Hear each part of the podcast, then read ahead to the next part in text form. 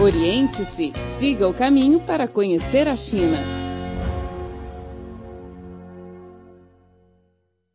Olá, caro ouvinte, seja muito bem-vindo a mais uma edição do programa Oriente-se. Sou Luiz Li e ao meu lado minha colega Denise Melo.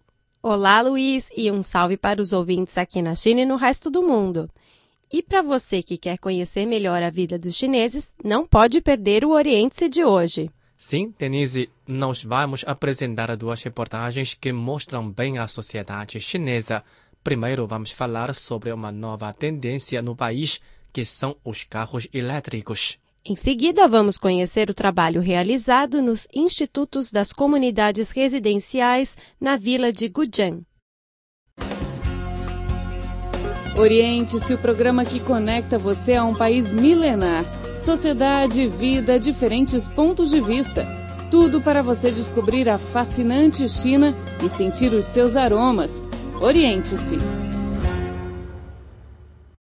Beijing, capital da China, sofreu recentemente por duas vezes graves ondas de poluição. Nestes períodos, a prefeitura aplicou o rodízio alternado para o deslocamento de veículos.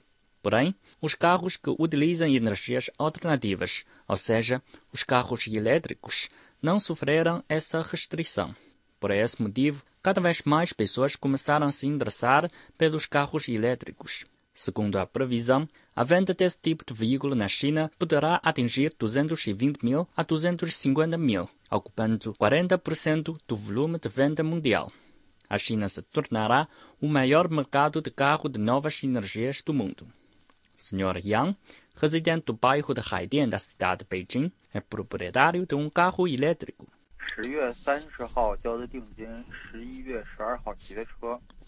Retirei meu carro em novembro. Já estou circulando com ele há mais de um mês. Estou bem feliz e o carro satisfaz minhas necessidades de deslocamento pela cidade. Yang também possui um carro a gasolina.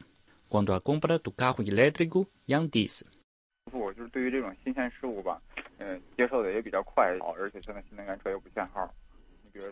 Estou aberto a essa novidade e queria experimentar também. Além disso, não precisamos ter sorte ao conseguir uma placa.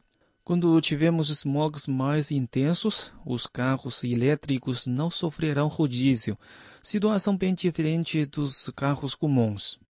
Além da isenção do rodízio alternado, as placas para carros elétricos não são inclusas no sistema de sorteio que dificulta muito o registro de um novo carro. Perante esta situação, muitas pessoas começaram a optar pelos carros de nova energia ao invés dos tradicionais. Segundo estatísticas, o número de interessados por carros elétricos no final de 2015 já é três vezes comparando com o início do ano. Yang disse que o custo por quilômetro dos carros elétricos é apenas um quarto dos carros tradicionais. Além disso, os compradores de carros elétricos irão receber subsídios do país. O vice-gerente geral do Grupo Automotivo de Beijing, Zhang Yong, disse.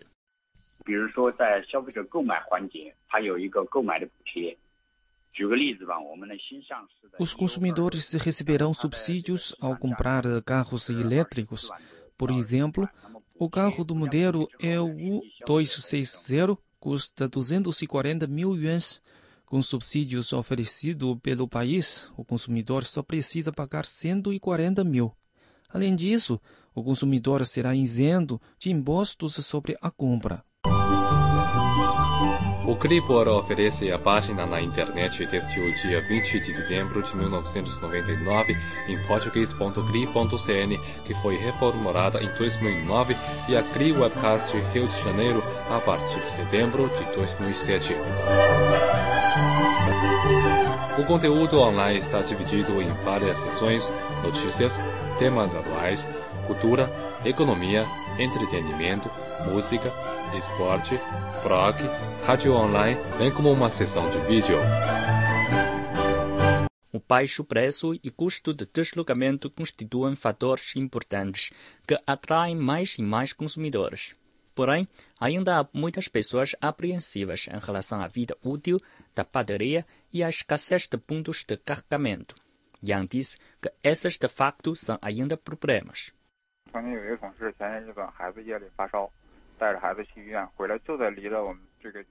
Uma colega meu teve que levar o filho com febre do hospital para sua casa, porém o carro elétrico dele parou por falta de eletricidade, faltando dois quilômetros. Sendo assim, ele teve que voltar para casa e pegar seu carro convencional. Geralmente, os fabricantes de carros elétricos ajudam a instalar carregadores nos condomínios. Porém, Fora destes, é difícil encontrar pontos de carregamento. Para solucionar esse problema, a cidade de Beijing vai investir nisso, Zhang Yong disse.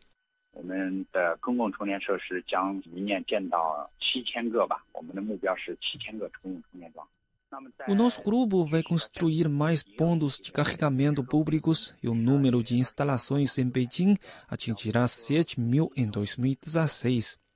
O governo também irá lançar mais políticas favoráveis. Em Beijing, todos os condomínios vão ser equipados com pontos de carregamento. Acredito que no futuro, as metrópoles como Beijing, Shanghai e Guangzhou não terão mais obstáculos no carregamento de carros elétricos. A vida da padaria dos carros elétricos representa uma grande preocupação para os proprietários. Yang disse.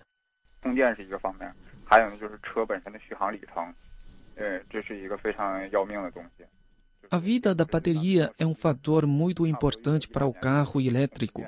A vida da bateria do celular reduz gradualmente o caso do carro elétrico é semelhante. Por exemplo, a duração pode ser de 200 km enquanto o carro é novo, porém, após uns 5 anos, essa capacidade pode reduzir para 20 km. Esta é uma grande preocupação que eu tenho. Quanto à preocupação de Yang, Zhang Yun compreende perfeitamente e diz: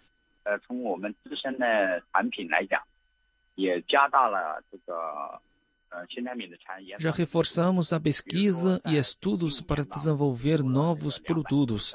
Em 2016, vamos lançar carros com padaria para rodar 300 km e em 2017, 400 km. Nossa meta é lançar mais produtos com bateria de longa duração para o mercado.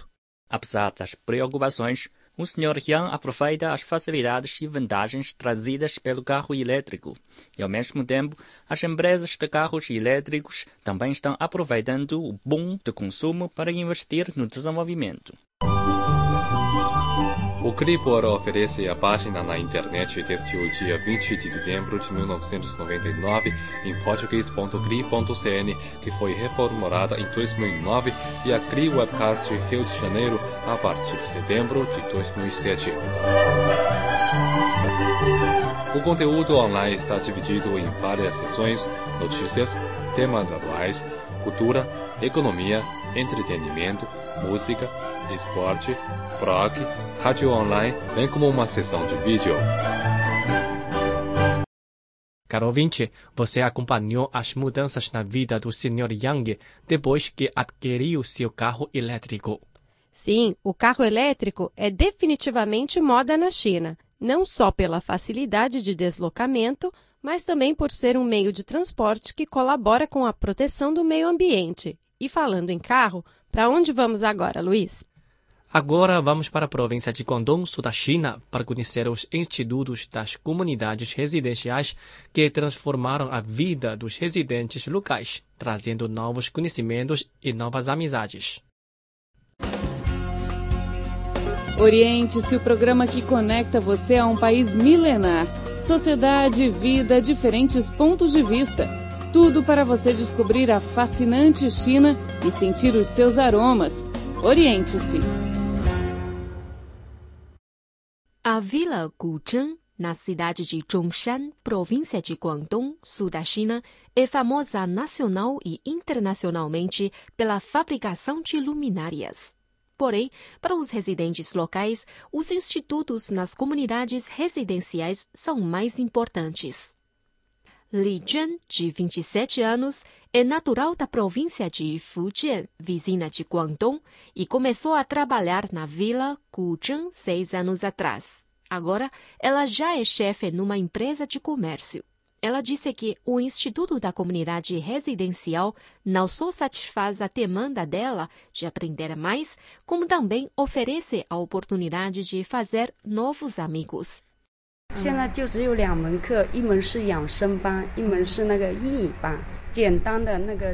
Já fiz dois cursos, um de saúde e um de inglês. Agora posso me comunicar em inglês. Além de aprender, também fiz muitos amigos no instituto. A vila de Guzheng é conhecida como capital da luminária da China. Os produtos fabricados aqui são vendidos na China e em mais de 130 países e regiões do mundo.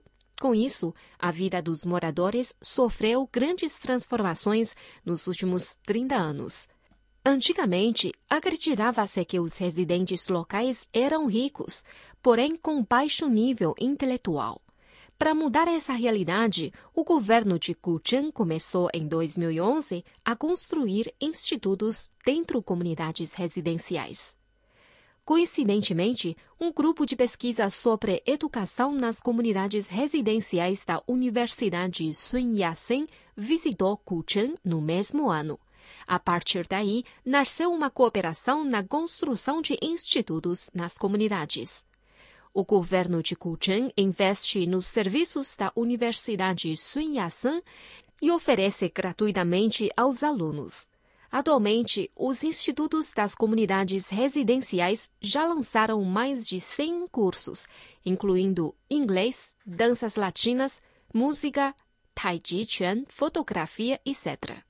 Ao se matricular nos institutos, os alunos observaram que a vida deles ficou mais diversificada.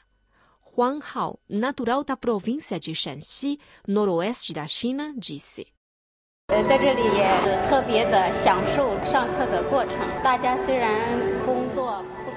Aproveito muito os cursos. Apesar da diferença de profissão ou idade, temos muitas coisas em comuns. Quando decidi aprender dança, a minha filha duvidou de mim. Agora já posso dançar e já fui até convidada para me apresentar em asilos. Lao Shiyun, natural de Guangxi, veio para Guzheng alguns anos atrás. Ela fazia parte do coro de um instituto de comunidade residencial. Muito grata pelo aprendizado, ela sempre quis fazer algo para retribuir e atualmente ajuda nas tarefas do instituto. Hoje, ela já é diretora de ensino do instituto.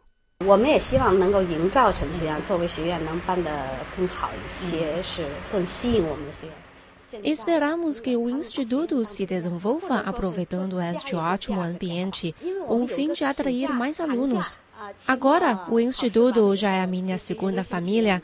Nas celebrações de verão e inverno, os alunos sempre conversaram pelo WeChat e manifestam o desejo de voltar às aulas o quanto antes. Para satisfazer as demandas dos residentes, o governo local dá grande apoio aos institutos. Com o desenvolvimento, os moradores estão ficando mais exigentes. De fato, os institutos das comunidades residenciais estão planejando oferecer cursos com diploma, aproveitando os recursos da Universidade Sun Yat-sen. Além disso, esses ainda oferecem cursos que são levados para as aldeias e empresas com o fim de facilitar acesso à educação. Ou Jinhui, oficial do governo local, disse. 我们政府要除了在工作这方面、产业这方面帮 o governo já estabelece uma plataforma de educação da população, porém, isso não é suficiente. Com os institutos nas comunidades residenciais, eles podem adquirir outros tipos de conhecimentos e fazer mais amigos, o que deixa a vida deles mais feliz. O Cribor oferece a página na internet desde o dia 20 de dezembro de 1999 em português.cri.cn, que foi reformulada em 2009, e a Cri Webcast Rio de Janeiro a partir de setembro de 2007. O conteúdo online está dividido em várias seções, notícias, temas atuais, cultura, economia, entretenimento, música, esporte, rock, rádio online, bem como uma sessão de vídeo. Caro ouvinte, o programa Oriente-se desta semana fica por aqui. Muito obrigado pela sua sintonia e até a próxima. Semana que vem estamos de volta. Tchau, tchau.